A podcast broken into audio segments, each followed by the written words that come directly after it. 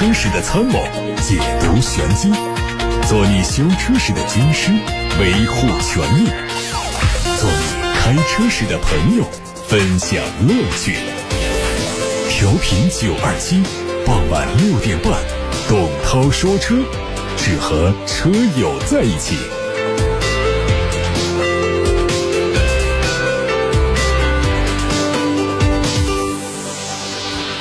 各位好，我是董涛，欢迎在六点半到七点半听董涛说车。我们先关注汽车资讯，稍后回答大家的提问。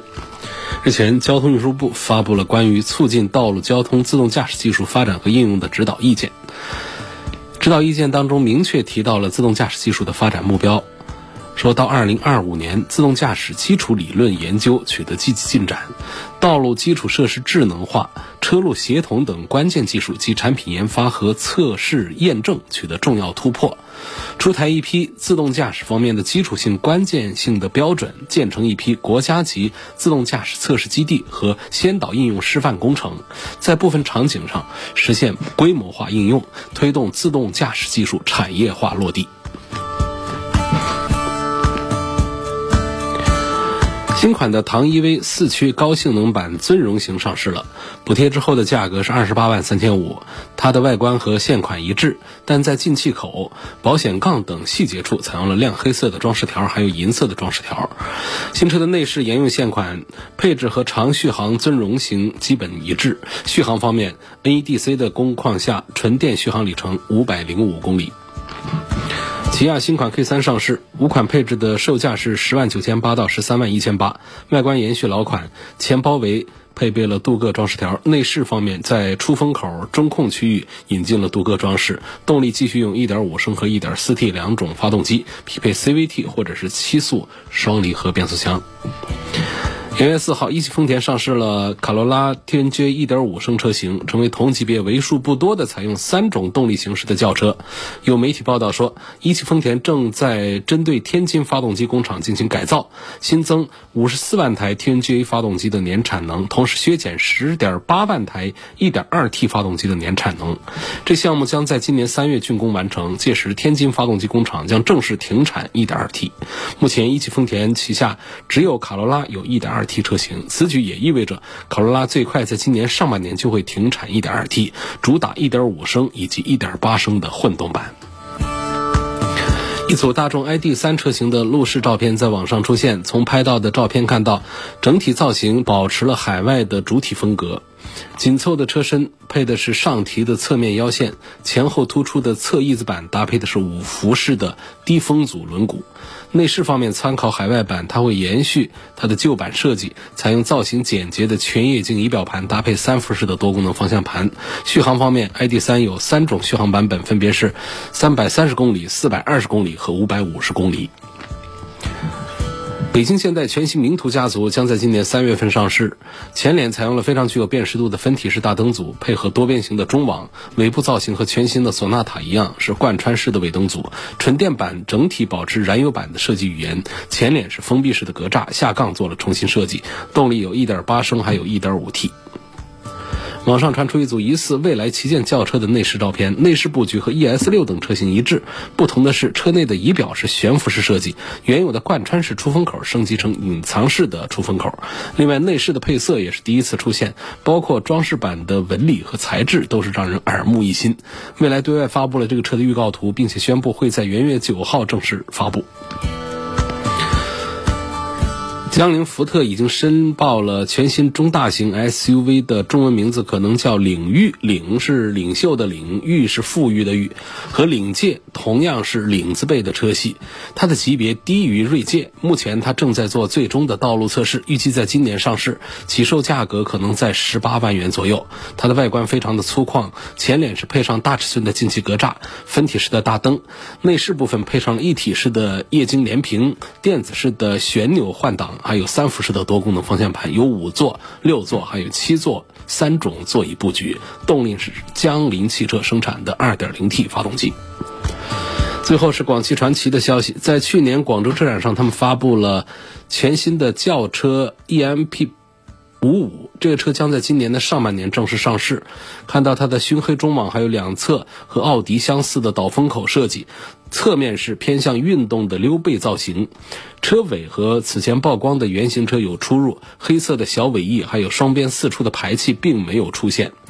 它的整体内饰非常简洁，有三辐式的多功能方向盘，还有一体式的大连屏。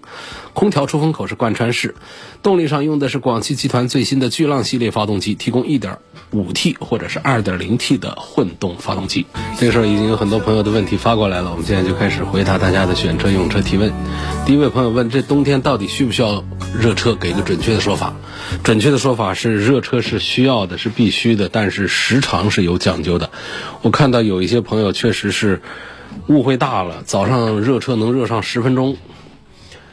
确实是没有必要的。冬天天气冷啊，我们的机油流动性变差，并且停了一晚上之后呢，尤其早上的时候，机油都沉淀在底部，所以我们发动机很多地方都需要润滑，但是这时候的机油量是不够的，有的。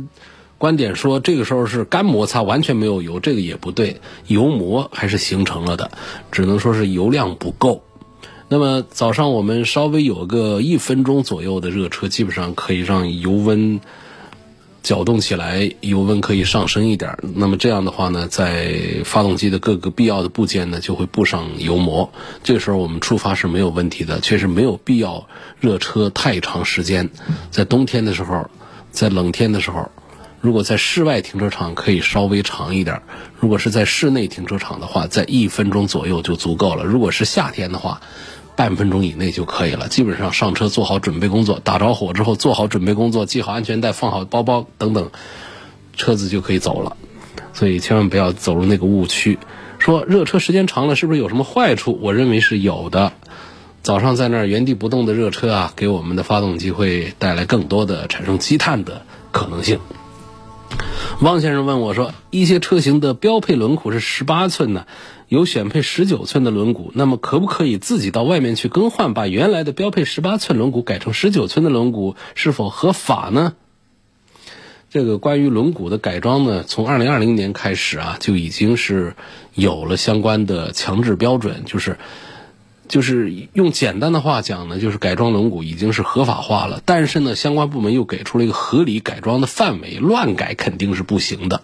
啊，这个范围标准呢，大家可以参照查找一下轮胎规格的替换指南标准，二零一八年就已经出过了。那么这大概意思就是，更换轮毂的尺寸之后，轮胎改变的只能是扁平率，也就是你大一号轮毂，你得扁一点轮胎，也就是整个轮子的周长。不要变。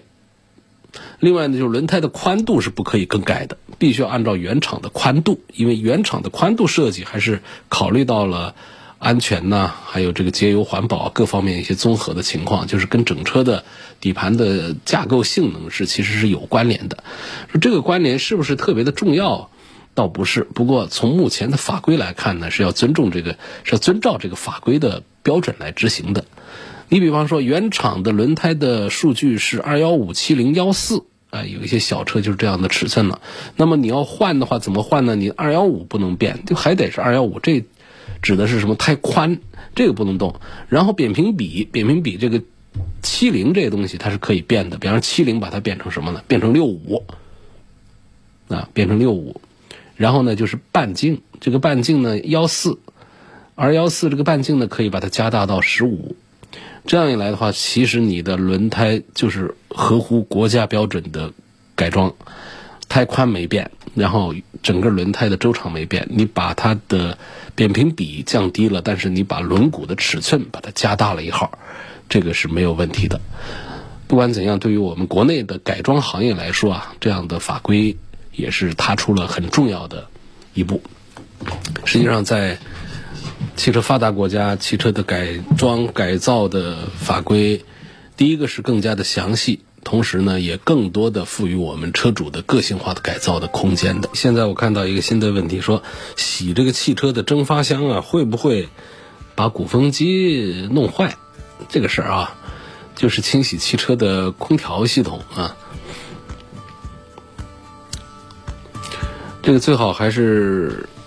要请专业人士来做处理。有的朋友是喜欢 DIY 自己动手做，因为现在好多车型的这个暖风电阻啊，都是集成电子模块，它进水之后就容易，它如果再通电的话，就容易损坏的。好多车的这个暖风机啊，它都是安装的方向呢，都是风叶在上头，电机在下边，就很容易进水。进水之后，那就显然容易导致暖风机的损坏。所以在清洗这个和空调相关的这样的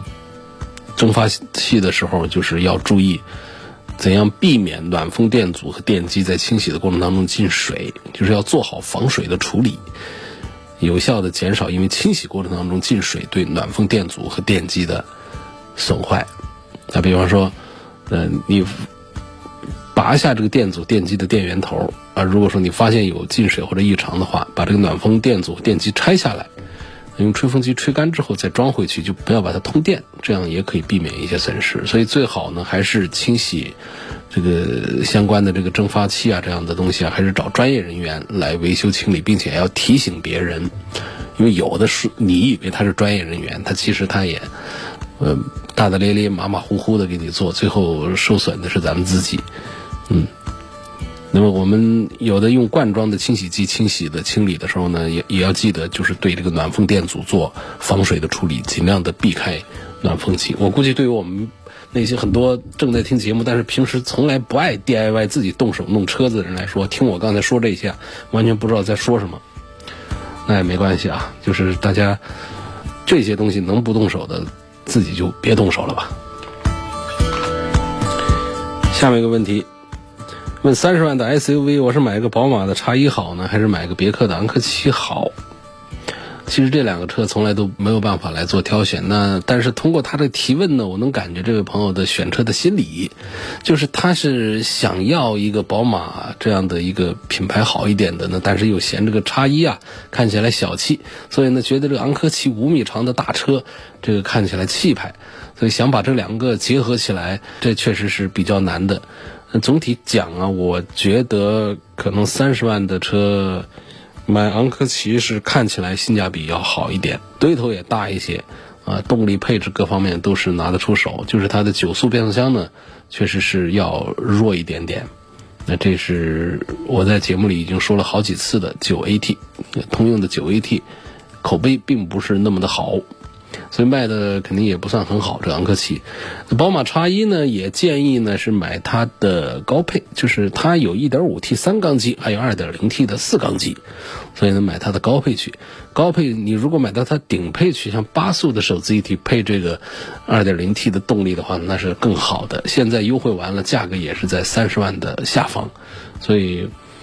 这组对比当中，我把选票投给了宝马叉一的 25i 的高配。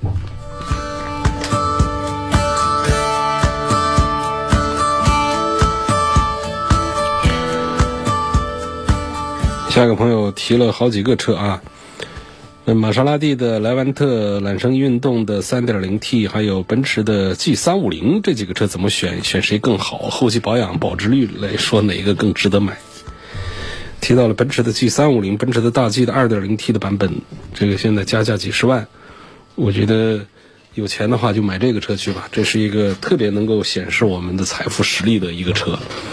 因为大家。都知道这车在加价，都知道你买了一个四缸的二点零 T 的一个大 G，做出这样的选择的不是一般人，很少有人真的能够下得下这个决心，呃，痛下狠手，花一大笔钱来买一个大 G 的四缸机。所以，如果说要彰显我们的财富实力的话，买这个大 G 是可以的。然后这个车开着也挺好玩的，样子也挺帅气的，这也是可以的。所以它跟我们来选一个揽胜运动啊，或者是一个玛莎拉蒂莱万特的话，其实是两个方向的思路了啊。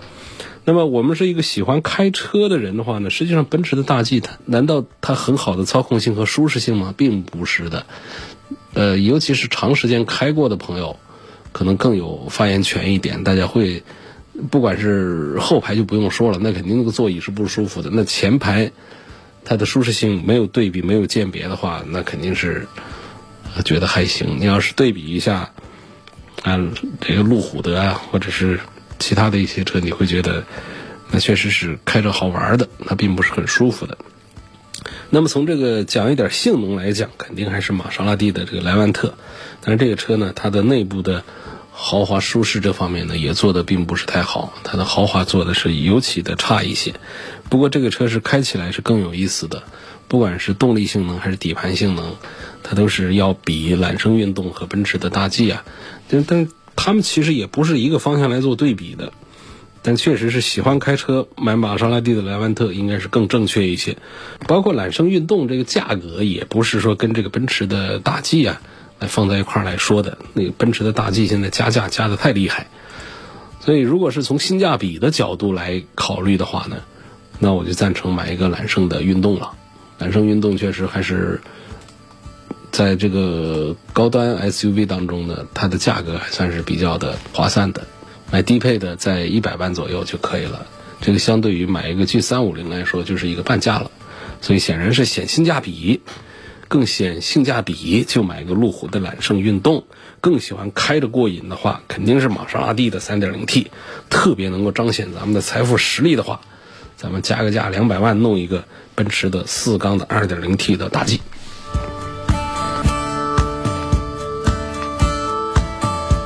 下面有个网友啊问：二十万左右想买个大 SUV，两孩的家庭想买个空间特别宽敞、舒服的，用着省心的，兼顾家用和旅游的。在网上看上了上汽大通的 D90 Pro，有两驱，有四驱，希望评价这个车是否值得买。如果买是买柴油还是汽油？这个实在我是不赞成这个车咱们买来做两孩家庭的家庭旅游用车的。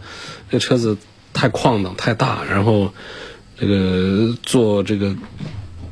商务用还可以，这个商务还不是做那种接待用的商务。你像在上海有大量的车是拿这个来做这个出租用的，就是它做那种托运搬运的这种商务是可以。从家庭用车还是要讲，这车子不必那么大。你像一个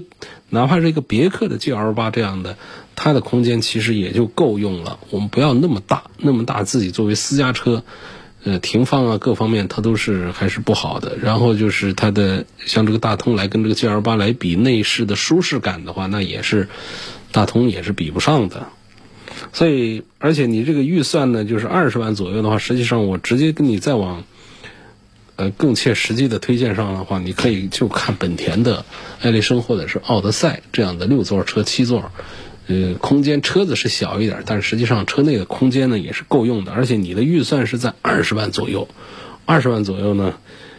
这个预算在买这个大 MPV 的时候，你要是买到特别大个儿的这种大通这种的话，毕竟是配置、做工、用料各方面都要差一些。你要买 GL 八呢，还买这个钱还不够，所以呢，这个事儿的话呢，我的建议呢，不用再去追求大了，不用追求大了，就买一个咱们的这个。本田系的也就可以，其实本田系的现在也不便宜，本田系的现在的最便宜的像这个非混动的也得二十几万了，还得买他们的低配去。另外呢，我给你一个推荐，你实际上是可以看一下广汽传祺的车去，就传祺的车，他们的性价比要更高一些。如果预算只有二十万，一个就是看一下像奥德赛的。奥德赛的呢，它的低配的也二十万出头的最低配的，有有很多地方可能不一定有货。它的二点零的这个混动，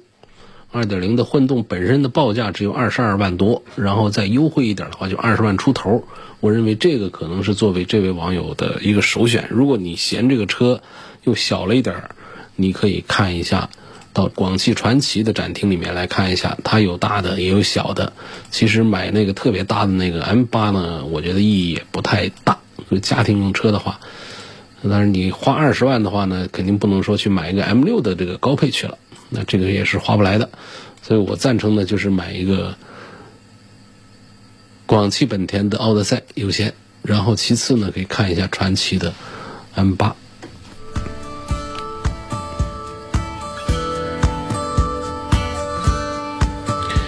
下面有一个问：新塞纳跟旧埃尔法，预算五十到七十万，希望给一个建议。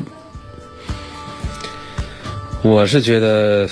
还不如就买一个塞纳了。这埃尔法这个虽然说是买它的旧款啊，但是这旧款也是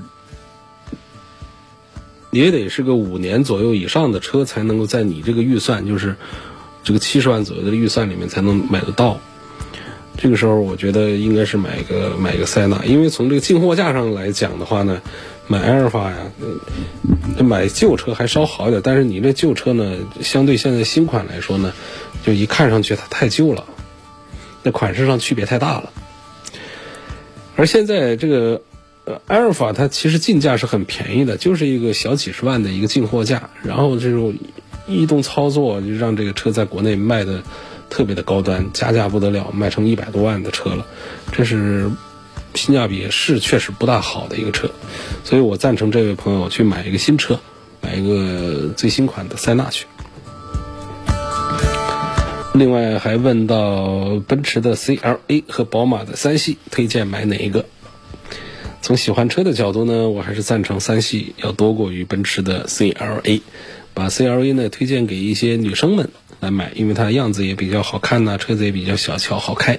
如果是一个小伙子的话呢，这两个车当中，我显然还是赞成宝马的三系要多一点。好，现在我们看到来自八六八六六六六六的提问，一个网友希望评价一下奥迪的 Q 五。希望推荐同级别其他车型，这是老话题，都不愿意多说了啊。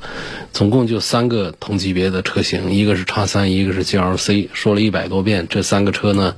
他们的方向是什么呢？性价比最好的是 Q 五 L 啊，又便宜又大个儿，配置也可以，品牌也不弱。然后就是豪华感最好的车的综合实力弱一点，品牌强、豪华感强的是奔驰的 GLC。然后整车的综合实力最突出、最优秀的综合啊，平衡的各方面都是没有特别好，也找不到蛮多的短板的一个车是宝马的叉三了。有位女士希望能评价一下玛莎拉蒂的吉博利，说还希望推荐一下这个同级别的其他的车。玛莎拉蒂的各款产品的统一的有一个特点，就是开的感觉是很好，但是呢，做工啊、用料各方面的，相对其他的豪华品牌来说是要弱一些的。不管是它的 logo 的用料，还是车的仪表台门板呐哪哪的一些东西啊，就是显得，因为意大利车啊，它是这方面是不讲究的，它是比较粗犷，但是呢，它的设计感十足。呃，但是内饰呢这方面呢，它的设计啊是比较懒惰的，而外观上的设计都还是很不错。所以就玛莎拉蒂的全系列的一个优点就在于，设计感不错，然后操控性、动力性能各方面表现都是非常棒的。作为一个女士来开这个车，我觉得，如果你不是太欣赏它的那种底盘的性能啊、动力啊这方面，包括声浪这样的，就是排气管那种声音，你不是太欣赏这些的话，我都不赞成你买这个吉卜力。买它好像得不到，感受不到它的好，觉得划不来。因为你发现这个跟我们，你这已已经是花了七十多万、七八十万 来买这么一个车，来跟 BBA 的产品对比的话，那很容易在表面上输给别人。但是呢，同样价位上的 BBA 的车来跟它来做对比，说开着好玩的话，那肯定还是干不过它的。因此呢，我不是太赞成这位女士来考虑这个玛莎拉蒂吉博力。对它的评价就在刚才那番话里面都含着都带上了，它和玛莎拉蒂的其他产品的这个优点缺点都是差不多的，是同步的。下面有个网友问到说，二零一四年的斯柯达的新锐，我现在要不要换它的正时皮带和变速箱油？开了六万公里了，这当然是要换的啊，因为从那会儿就是。二零一四年新锐用的就是大众系列的发动机 E A 二幺幺，那从原来的都已经是把链条的都换成了皮带的吧？应该，就是这个正时皮带的更换的里程就是六万到八万公里，还有用的也是大众的六 A T 的变速箱，嗯，二零一三款的，二零一四年买的啊，一四年买的就是二零一三款，因为二零一四年本身就没有推出它的年代款，那直接推的是一五款，你一四年开的肯定就是一个二零一三款的。二零一三款的就是大众的六 AT 的变速箱，再加上这个 E 二幺的一点六升的自然吸气的发动机，所以它的正时皮带和变速箱油都应该是在六万公里左右都得换，是该换的，到时候了。那侯先生问我现在开的大众凌渡啊，是一六年四月份上牌的，一点四 T 自动挡，二三零风尚版带天窗，是大众的双离合变速箱，已经开了八万五千公里。问这款车的后期会有哪些小毛病啊？会不会有漏油、烧机油、发动机或者变速箱等问题？你让我预测它会不会出问题，我就先预测它不会出问题。但是你要碰到了，那就是出问题了。因为那个一点四 T 配的这个七速双离合，它就是有一定的故障概率的。你现在跑了八万多公里，如果都没修过、没出现过问题的话呢，这个就算还是运气还是很不错的了。那所以往后看的话呢，发动机方面的烧机油呢，不用太担心，这个情况都还好。主要还是那个七速的双离合的变速箱后面会不会有一些问题？跑了八万多公里。是时候该换的时候就把它换了吧。就是，就像很多东西讲一个概率，有很多是两三万公里、三四万公里就出问题的。你到八万公里一直没出问题，那么往后看的话呢，就出问题的概率实际上是在继续上升了。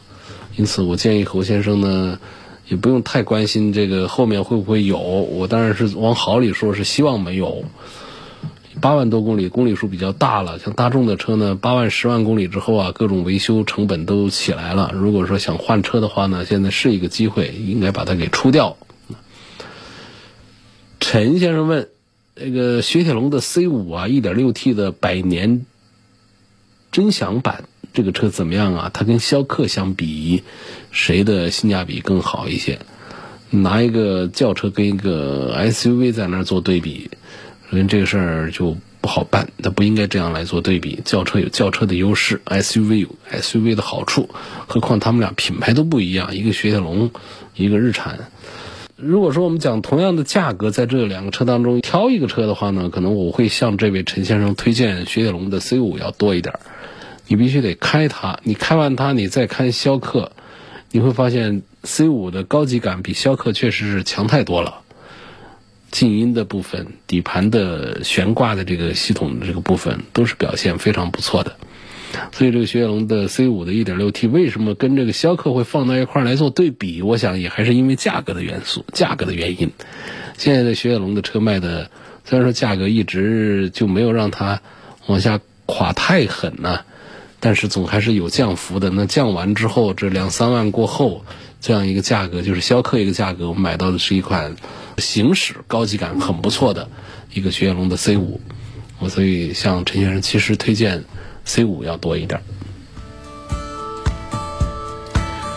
预算四十五万左右，要对比的是奥迪 A 六和沃尔沃的 x C 九零。那又是拿着一个轿车在跟一个 SUV 做对比。虽然说我总是强调轿车跟 SUV 不可放到一起来做对比，但是呢，我们确实要花一笔钱，到底是要买轿车还是买 SUV 的时候，对于很多车友来说，它就是一个坎儿，就是个问题，它就得面对，我们就得解答。所以这个四十五万来买一个奥迪的 A 六啊，实话说呢，我觉得这个预算不低啊。呃，因为 A 六现在优惠完了，这个价格呢，实际上是买它的低配是要不了那多钱的啊，要四十五万，有个三十五万就可以了，那个才显性价比。那另外呢，还问到了沃尔沃的 x C 九零，x C 九零啊，这个最近呢降十几万，但是呢也还没有到四十五万这么一个价位，但是隔着也不远了，就是在五十一万应该就能够谈得下来这么一个车。我觉得相对来说呢，我可能还是赞成沃尔沃的要多一点吧。赞成它多一点，因为毕竟这个车呢，你不要说它是几缸机，A 六也是个四缸机。这个四缸机的问题呢，不用多说了。你除非是花百万级，比如买个大 G 的时候，我们聊天调侃会多一点。正经说，现在这现在四缸机动力都不用担心，不管是在宝马的七系上，还还是在哪儿，很多车上这个四缸机的性能是不用说了，没有什么问题的。主要呢，这沃尔沃的 x C 九零呢，它从头到尾推出新款的 x C 九零，它就不做别的。这个动力，它就全系就是用的四缸的这个动力，这个动力呢还分高低功率，提速的性能表现那都没有话说，驾驶的感受也还很不错，安全方面就不用讲了，在叉 C 九零这样的旗舰 SUV 的身上那是更不用担心的，那最最起码的低配的安全气囊就得八个起步了，然后还有内饰的这种感觉也都是非常的华丽的，安全性、环保性啊、档次感都还是十足的。关键这样的一个价位的话，你说来跟这个奥迪的 Q 七来对比的话，实际上它都还是非常的有竞争实力的。就是这么一个我，你买一个 Q 七，你你还得比它更贵，但实际上你所得那并没有这个沃尔沃的 x C 九零多。所以这两个产品当中呢，我觉得，呃，有这么一个将近有一个五十万过一点的一个预算的话呢，我赞成啊。买一个叉 C 九零。如果说我们汪先生的预算再低一点，说我就在四十万左右的话，这个时候在奥迪 A 六和叉 C 九零之间呢，我还是赞成买一个奥迪的 A 六。当然说现在这个冰雪，因为在武汉这边呢，在湖北这个地区啊，大多数的这个城市啊，它冰雪天气比较少。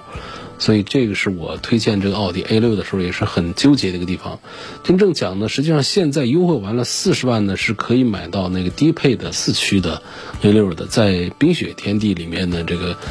奥迪的四驱的表现还是很有优势的，抓地啊，这各方面都还是要好一些。但这个都不多说了。汪先生，我还是赞成你这预算不少，在这个上面再加一点来考虑一下沃尔沃的 x C 九零。罗先生问：怎样评价理想 ONE 增程式电动车？建不建议买？这个实话说呢，这个车理想 ONE 的设计是很漂亮啊，不光是它的外观的设计，就是它的这套拿一个三缸机，不为提供动力，专门为发电，那这么一套东西，就这个设计呢，听起来还是挺有意思的。我们先说好的，它好的点在哪儿？就是我们的燃油效率啊，热效率啊，一般来说呢就很难突破百分之四十的，一般在百分之三十几。也就是说，我们的一百升油呢，那真正能够用到动力上的热能的转化的话，实际上有效的只有一小半，那多数都是一个在消耗、在浪费的呃过程当中。那包括排气管的温度啊，包括发动机舱的温度，啊，这都是能量在损耗嘛，热效能都在散发嘛。那么，电动车呢？它就是它的电效能的转化呀，它损失啊就要少一些。这就是为什么这个电车现在大行其道，大家都在往这个方向去。除了能源的问题是一个方面，再就是这个能量的这个保守、保持，当然守恒是呃一个方面，就是保守这一块，这个电动的还是更有优势一些。那么理想的这一套设计为什么用上“漂亮”这个词呢？它这一套设计确实是能够。让汽油的这个消耗啊，能够它的热转化呀，能够通过电能的这个中转，呃，效率会得到大幅度的提升，所以它会出现了一个油耗比较低，然后跑的里程比较长这么一个局面。这是说好的部分，但是呢，我仍然不太赞成来买它呢。就是说，这技术也不是什么蛮不得了的领先的一个潮流的一些东西。这实际上在更早的时候，包括在一些。大的这个柴油车上、那货车上、工地车上都用过这样的一些这个技术啊，这都不是一些新鲜东西。在我们轿车上，它确实是带来了一些，呃，这个增程的效果、续航里程，呃，增长的一个效果。但是呢，它太另类了，就是我们现在市面上就没有跟它一样来弄的。我们买这个车还是需要勇气的。我赞成，同样的价位啊，咱们现在的纯电动车已经选项非常多了，包括。咱们特斯拉的这个刚出的这样的 Model Y 啊，这样的优惠也不叫优惠吧，现售价格相对预售价格呢就降低了十几万，降了十四万多到十六万多的这么一个坎儿。那么这样三十三万多的起步的这样的一个纯电动车，我觉得这样的选择还是更加的稳靠一些。所以这个理想 ONE 的这个车呢，有的人说这个车用过的车主都说好，都不肯往外卖。这实际上呢，这个事儿看怎么理解，不一定是说真的是不想卖啊，就特别的满意。这这车特别的不保值，可能就是那低价不保值的卖掉是划不来，不愿意卖，就留手里开吧，应该是这种心态更多一点。因为本身你开的时候也没觉得它就是有哪里有明显的什么一些不足，我只是说从这个技术种类上来讲呢，它比较另类，比较小众一点。这个买趋势，买主流。还是不用考虑这个理想 ONE 这样的，还是说我们喜欢支持一下自主品牌这样的口号下来说的话呢？这个是另外一回事儿。单论这个车的话呢，它跟一些纯电动的一些特斯拉呀这些车在一起做对比的时候，我觉得包括和我们的未来在做一起对比的时候，其实它的这个动力形式方面的一些优势也并不是那么的。突出，那主要的突出的点就在于它的外观设计是很漂亮。另外呢，就是里里外外的各种配置是特别高，就特别的显性价比。就是动力这个部分没有什么领先的地方。我的车在喷漆的过程当中不小心在前挡玻璃上产生了飞漆，哎，可不可以用两千号的砂纸加水来打磨？有没有其他的好办法？因为我这个我我都没试过啊。最好是别这样吧。砂纸的这个成分，那那些那都是非常坚硬的，那在玻璃上造成的伤痕，那还不好逆转，那还不如让一点飞漆。应该是有一些喷涂的东西，化学的东西是可以和这个油漆发生反应，把它给去除下来的。所以建议不要用砂纸去打磨玻璃。今天就到这儿吧，感谢各位收听和参与。每天晚上六点半到七点半的董涛说车，明天晚上还有，各位还有问题没有听到解答的，明天继续。董涛说车全媒体平台包括了微信公众号啊、微博呀、蜻蜓、喜马拉雅、九头鸟车架号、一车号、百家号、微信小程序梧桐车话上的董涛说车专栏。明天晚上再会。